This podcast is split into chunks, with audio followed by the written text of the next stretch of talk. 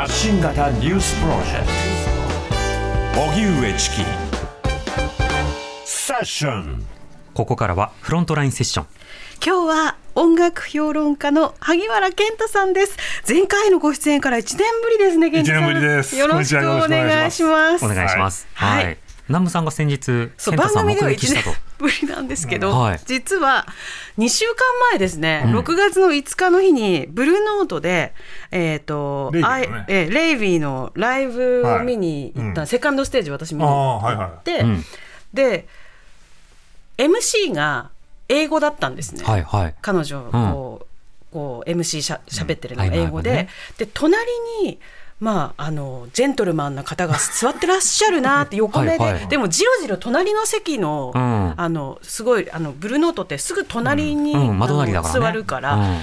であんまりじろじろ見るのもなと思いながら、その英語 MC のリアクションがはい。ネイティブリアクションだったんですよ。まあリアルタイムで反射で。隣のジェントルマンの方が。うん。でこの人英語ネイティブどういう？って言ってあと歌ノリノリとかもちょっとい普通の人と違うなと思ってチラッチラッって見てて、あれなんかすごい健太さんに似てるけど。見たことある横顔。でもあれ違うかもしれないしって言っててでアンコール終わって、で確信したんです。絶対健太さんだと。で声かけようと思ったらもううんさっと立って、あのレジ混むそうレジ込むのを分かってらっしゃる。あで背中離れしてる方の行動ですよ。ケントさんケントさんだなと思って、あのツイッター見たら、見てました。っていうのを見て、やっぱりそうだと思って。もうねレイベもう大好きでね。よかったですよね。去年からもう大騒ぎしててね、で来るってんでねもうファーストセカンド両ステージ、もう両方。両方見たんですか？私セカンドステージだったファーストはもう最前列だもん。あいや一番前でしたか。そう。あそのつ二つ目の列のとこでしたもんね。ねセカンドの時はね。うんうん。で証拠にこのあのブルーノートコースターをねはい。持ってきて、レコード型の E やつ。の九十二番。ですい。ませんね。健太さんはもう全く気づかずですか？南部さんに。いやもうレイベーちゃんに夢中で。わかります。ステージずっと見てるのでね。まあ誰とも一人で行ったんで、うん。誰と話すわけでもないんで周りわかります。キョロキョロもしてないんでね、うんそうでしはたス。テージだけ見てるって感じだったんで、南部さんはね周りを観察するのも味わうっていう体験をね。そういつもされてそうでした。あとますよねなんかあまりにもだったからそのリアクションがはいはい。ねすっごい笑ってる。英語でジョーク言ったらそう 私だと2秒ぐらいちょっとごすあの笑うまでに時間がかかるのに早っと思って。そしたらもうそしたらもう萩原健太さんですよ。はい。健太さんと2時間ライブレイビーさんの浴びれたっていうれたっていうね。ことは非常に満足です。共にっていうことですね、はい。でそんな健太さんにじゃあせっかくっていうこともないでけれ、ねないですけれどももう上半期どうだったかって聞こうじゃないかということで、今日は、はい。ゲスでも。ちろんトにも。そういいのをね選ぼうと思ったんででも上半期で本当にいいのいっぱい出たんですけど、うん。この後にね実はね、7月になるとジョニー・ミッチェルのですね、はい。えー去年ねジョニー・ミッチェルがあのニューポートフォークフェスティバルっていうのに7月にね出て、この人もあの実は難病を患ってて、うん。あのもうこの20年ぐらいまともにステージとかもやってないんですよ、うん。で音楽活動もしてないし本人も辞めるってもう言っちゃってて。で、まあ、ファンとしてはね昔の作品を聞きながらねああジョニー・ミッチェルまたやってくれないかなって願いながらもね、いたんですけどブランディ・カーライルというねなかなか頼もしい後輩がいまして彼女のサポートのもとでねジョニー・ミッチェルが去年の7月にニューポートフォークフェスティバルでねフルステージをうん。やるというね、はい。えー奇跡が起こったんですよ。ええ。でその時の模様が7月になるとレコードになると。へ CD えとしてそれが発売になる、なるほどでこれ出ちゃうんだったら、その前半に何があろうとね、そうですね。上半期に。まあ、でかいものがドーンとね。まあちょっとこれ聞かなくちゃなと思ってね、であの、はいえー実はその中から2曲だけ先行でリリースされてるんですよ。うん。で、まあ、青春の光とかで、ボスタイズナイトナウって曲と、それから、あの、A Case of You って曲、で、この Case of You って曲がね、うん。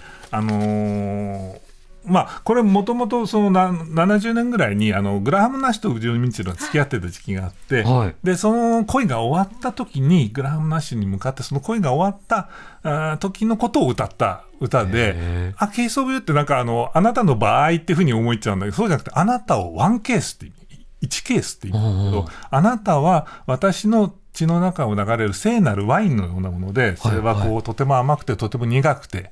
でもあなたを一ケース飲み干したとしても私は自分のその足で立ってられると「I would still be on my feet」って歌詞が最後に出てくるんだけど、はあ。でそれがねあの実はまあジョニー・ミッチェルもその声が昔のような美しい透明な高音とか出なくなっちゃって、うん。非常に低いもう全然違う声になっちゃってるんだけど、はい。ブランディ・カーライルがそれをサポートして高いとこは全部一人でこうだからブランディがメインで歌って、はい。ジョニー・ミッチェルが今の低音の声でそこに歌声を重ねるって形なんだけほどただそのね「I would still be on my feet」って私は一人で今立ってるのっていうとこだけでブランディ歌わないの。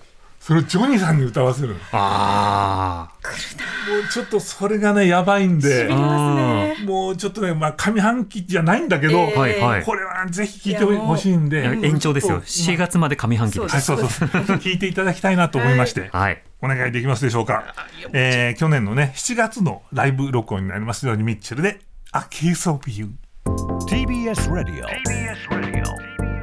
発信型ニュースプロジェクト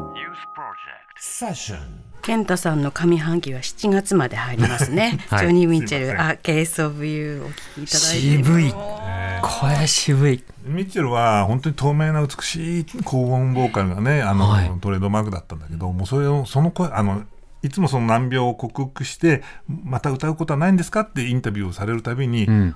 That's gone」っていう言い方を彼女はしてて「That's」っていうのはその自分のその声はもういなくなってしまったの。っていうふうに答えてたんだけど、失ってしまった声の代わりにまた違う何かをこう手に入れたっていう感じがね、そう。ジャジーでブルージーで R&B なテイストのそうそう。すごい声ですよこれは。でねこれがまあ来月、まあ、その CD になって出るんですけど、あのひこの6月からねこのブランディと、はい。あの後輩ミュージシャンたちとジョニー・ミッチェルは、はい。北米でツアーを開始してでこの前やったんですよこの前。はいはいでまた曲も増えて、うん。15曲ぐらいなんかもうセットにしてアニー・レノックスとかもゲゲストで出たりとかえーすごいへやってるんですよ、えどんどんパワフルになってますね。でももうね80今年80になりますからね、うん。もうちょっとすどういうことになるのかな、ねえ、すごいな。ゴージャスですね。